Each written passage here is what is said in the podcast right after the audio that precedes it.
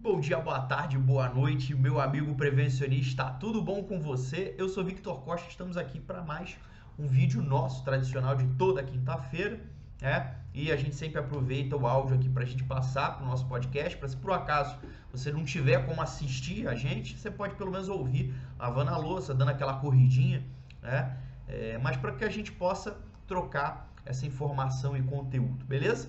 E hoje eu quero conversar com vocês em relação de qual é a maior dificuldade, né, dos profissionais de segurança do trabalho. Acho que eu já, já devo ter comentado, gravado alguma coisa aqui, mas eu passei por uma experiência essa semana e eu quero reforçar e, e, e gravar um vídeo, principalmente sem roteiro, como eu faço, né, é, é acaba sendo como andar pela água de um rio. Nunca é a mesma coisa, né? Aquela água que foi já não passa mais, beleza? E é, é, eu queria falar aqui qual a maior dificuldade. Eu queria que você pensasse agora aí, né? Parasse um minutinho. Eu como engenheiro, eu como técnico de segurança, qual é a maior dificuldade que eu tenho hoje no meu dia a dia do trabalho? Qual é a maior dificuldade? Beleza? Anota no papel e vê se vai bater com o que a gente vai falar. Beleza? Vamos à vinheta.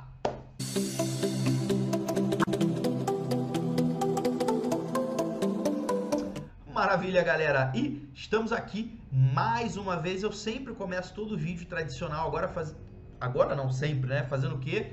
Pedindo ajuda para vocês. Se ainda não é assinante do nosso canal, faça isso nesse momento. Estamos aí hoje, estou é, é gravando em 3 de julho de 2021. Estamos aí com é, mil é, 300 e poucos inscritos no nosso canal e a gente quer até o final do ano, ó, chegar a 2 mil, eu dependo de você. Maravilha? E é, se você ainda não é, clica aqui ó, neste sininho aqui, tá? É, agora as minhas indicações estão mais bonitinhas, né? Porque, né? Tô aqui com a pulseirinha do EQSMS. Se você ficou curioso, fala comigo que eu te ajudo a saber mais um pouco sobre essa pulseira aqui, tá? E é, o que que acontece?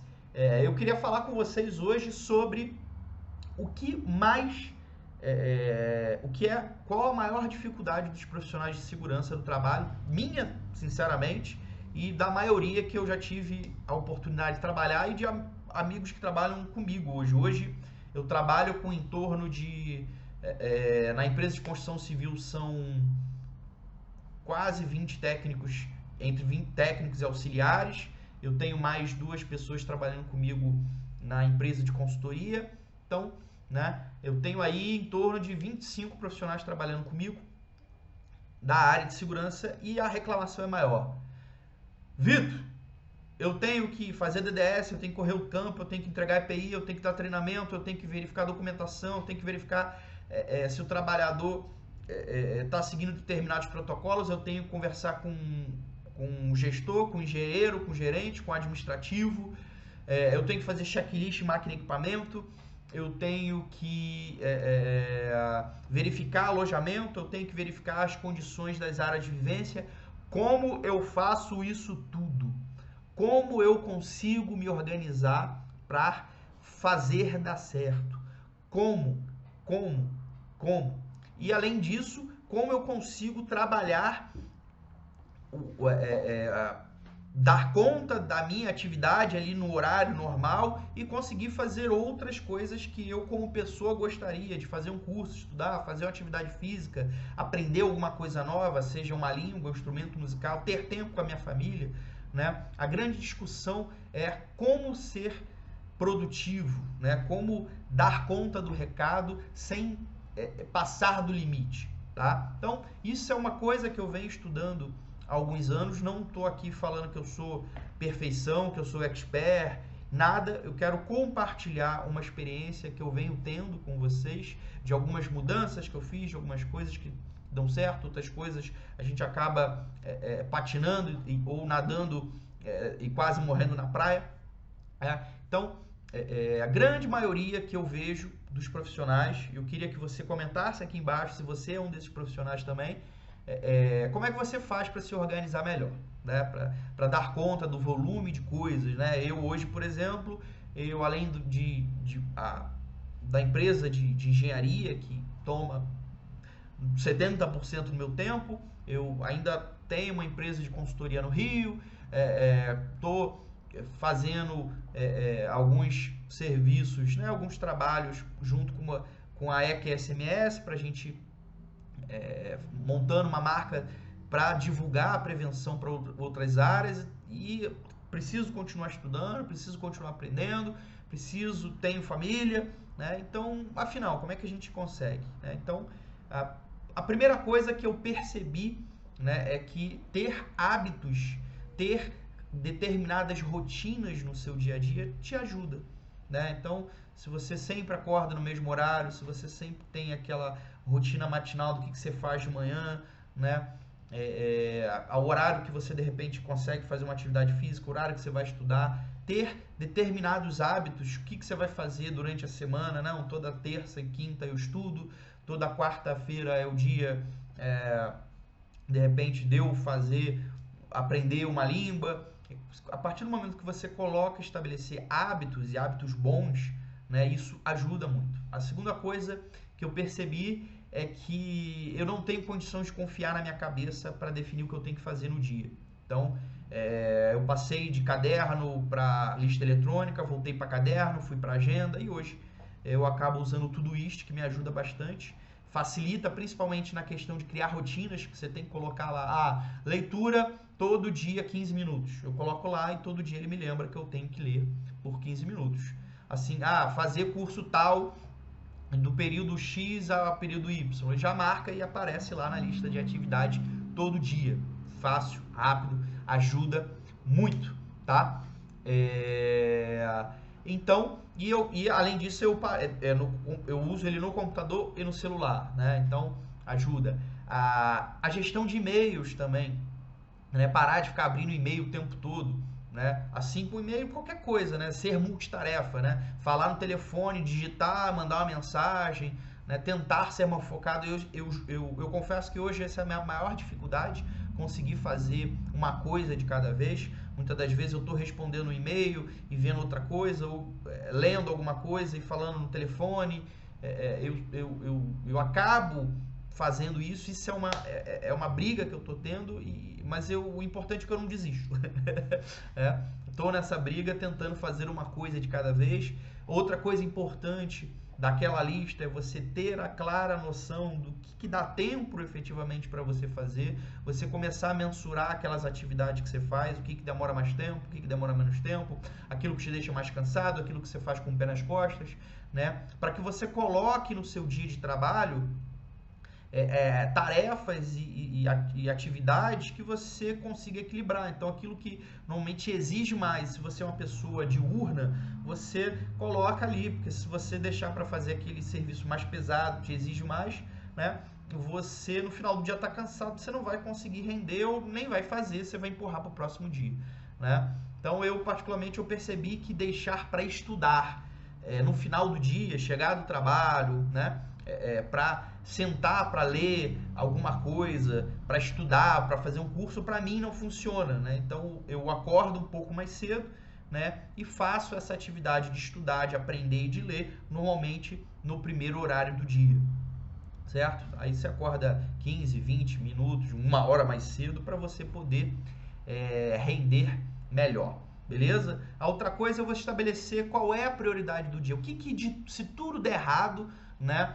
É, se tudo der errado, o que, que você não pode deixar de fazer. Né? Isso, é, é, é por acaso, eu, eu, funcionou bastante na, essa semana, porque é, eu tinha uma lista de coisa para fazer, mas tinha uma coisa que eu é, não, interessa, não interessava se eu não fizesse mais nada. Mas aquilo era o que eu tinha que fazer naquele dia. Então, eu gastei muito mais tempo do que eu pre, previa, né? mas eu não larguei o osso, eu não parei de tentar até resolver o que eu precisava. Aí eu me dediquei. Claro que eu, se eu tinha colocado na lista 5, 6, 7 coisas para fazer e o que eu era prioritário demorou, tomou quase metade do meu dia, eu não consegui terminar o que eu tinha que fazer. Mas o que era prioritário naquele dia, eu consegui concluir.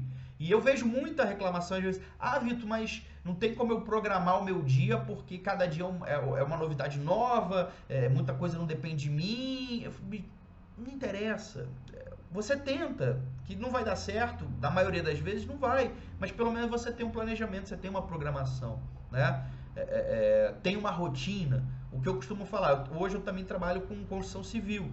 E, e, e, e, a organização dessa rotina é fundamental. Então, eu comento, técnico de segurança, né? Tá na obra, né? Normalmente a obra pega às 7 da manhã. Entre 7 e 9 da manhã, não é o momento do técnico de segurança estar no escritório vendo papel. É a hora que ele precisa estar junto com o encarregado, orientando, vendo se ele está fazendo direito, abrindo as frentes de serviço, é, é, é, orientando, ver como é que estão os trabalhadores, se tem algo, se se apareceu algum terceiro né, é, novo, se tem uma máquina, equipamento chegando nova, ver com o pessoal da produção o que, que tem de diferente, entender o cenário para ver se está controlado ou não. E depois ele vai pensar em fazer papel, organizar alguma coisa. Né? É, eu bato bastante isso na tecla, porque é no início do dia, na manhã, que os serviços estão sendo distribuídos e que, por exemplo, uma, uma atividade de escavação. Né? É, é, você não estava acompanhando de manhã, o encarregado foi lá, não cortou do jeito que tinha que cortar, né? Fazendo lá o, o, o, o taludezinho lá, faz, cortando os 45 graus, chanfrando a terra, aí tu volta lá depois, volta lá 11 horas da manhã, tá tudo errado, com, do, com o risco de, de, de, cair, né? E você, ah, mas encarregado, você não fez. Não fez, porque você não estava lá para ajudar ele a fazer direito. Infelizmente, não dá pra gente é, acreditar que as pessoas vão agir e pensar da, da forma com que a gente gostaria, tá? É, é e depois disso, né, aproveita, já bota na tua rotina, não, quando eu sair para frente XY, já vou levar checklist, já vou fazer checklist de equipamento, né? Já vou pegar o nome de, de, de, de 3, 4 funcionários para dar uma olhada, ver a questão da documentação está certinha, para verificar a ficha de EPI se eu estou anotando direito. Estabeleça uma rotina, não adianta você sair é, é para rodar a área industrial, o trecho, a obra, não adianta você, tanto técnico quanto engenheiro de segurança, andar a esmo na produção, tentando ver, achar alguma coisa errada, tentar achando PU. Estabeleça o que você tem que fazer naquele dia, que a cada 15 dias você vai fazer é, é, checklist, que uma vez por mês você vai fazer a campanha XYZ, organize uma lista de tarefas, beleza?